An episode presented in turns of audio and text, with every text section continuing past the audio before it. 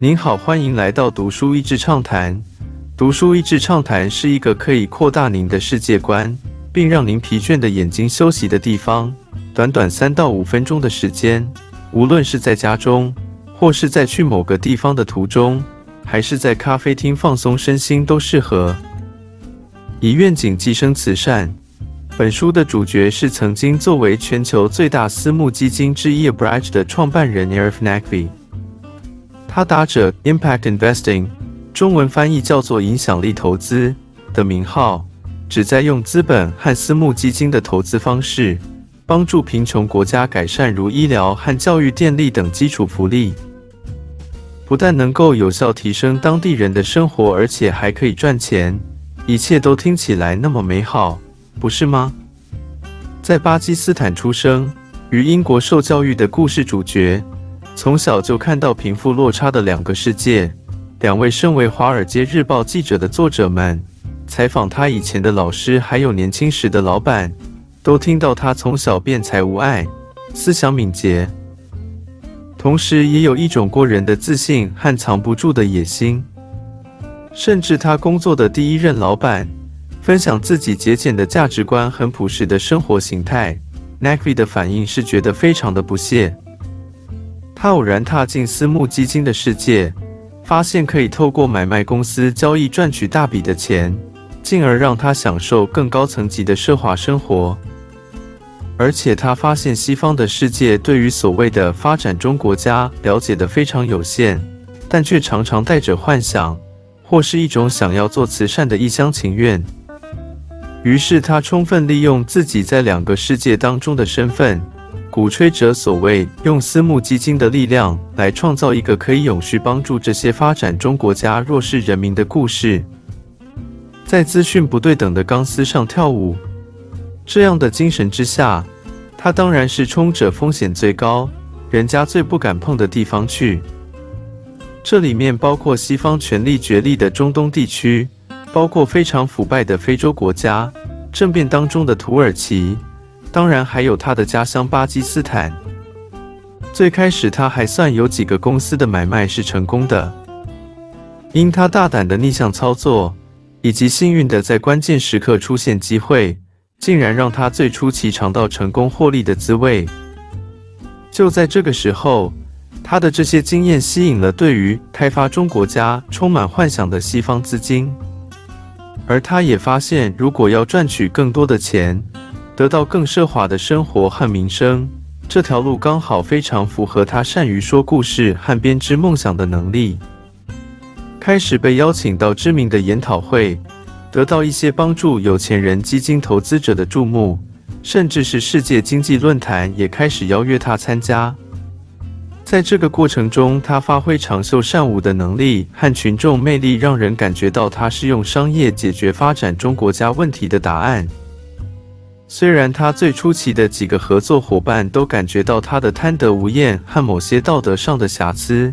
但这一切都无损于外面资金对他的注目以及他一点一滴建立起来的公众形象。看着他在这些所谓拯救世界、解决世界问题的慈善论坛中的经历，真的是看到他把自己包装成众人所期待的答案，用各种方法提升自己的知名度和人脉网络，甚至最后吸引到世界银行以及比尔盖茨慈善基金会部分的投资。现在从事后来看这一切的经过，只觉得格外的讽刺。这些要花上数百万美金才能成为座上宾的论坛，一方面说着解决穷人的问题，一方面在极度奢华的论坛安排中享受着。当中或许有人是真心的关注，但更多是完全没有相关的经验，也没有接触过，或甚至邀请他们所谓想帮助的对象。两位作者是《华尔街日报》的记者，在几年前他们就陆续接到匿名的投书。说到这个私募基金当中的钱，其实是完全被滥用的。就在他穿梭于伦敦、纽约、瑞士的达沃斯和杜拜等城市之际，其实它里面不同并购的公司内部不约而同出现赤字，是就有无数多挖东墙补西墙的状况出现。夜路走多了，总是会碰鬼。时间久了，当然就会踩过线，用下一笔私募基金投资人新挹注的资金来弥补上一个档次的缺口。而有时在会计师要来查账的时候，就用紧急借款的方式，让账面看起来是达到水准，但一查完账，立刻就把资金抽走。这当中更夸张的是，除了私募基金本来就会有的管理费之外，用各种名目把其中数千万美金陆续用在自己私人的用途，或甚至会到个人和家人所另外成立的公司当中。而为了要掩盖这些事实，他的账务和最亲信的圈子往往都是亲人，在公司当中，他一方面用高薪来吸引资历看起来非常耀眼的员工，另一方面也用各种心理操控的手法，让公司的员工只能听他的，并且想尽办法要讨好他。这样根深蒂固的文化，不但让整个调查的过程非常艰难，甚至是两位记者以及当中的一些吹哨者。在搜证的过程都会感觉到有生命的危险。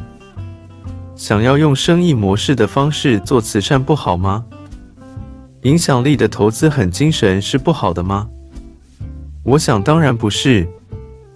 但是读这本书让我想到一段话：The road to hell is paved with good intentions。通往地狱的道路是由好意所铺成的。好的用意绝对是重要的。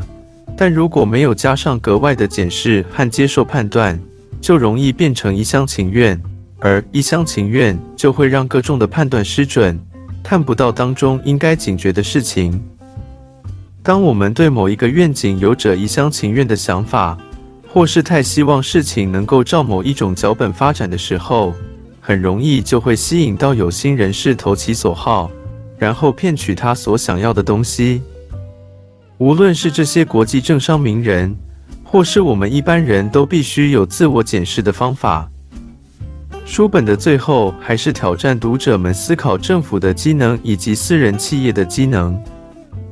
民主社会当中，人们非常容易批评政府没有效率，而对于私人企业更有期待。可是资主义走到现在，也开始看到私人企业权力过高时的危险。民主的制度本来就是一个不断自我修正的制度。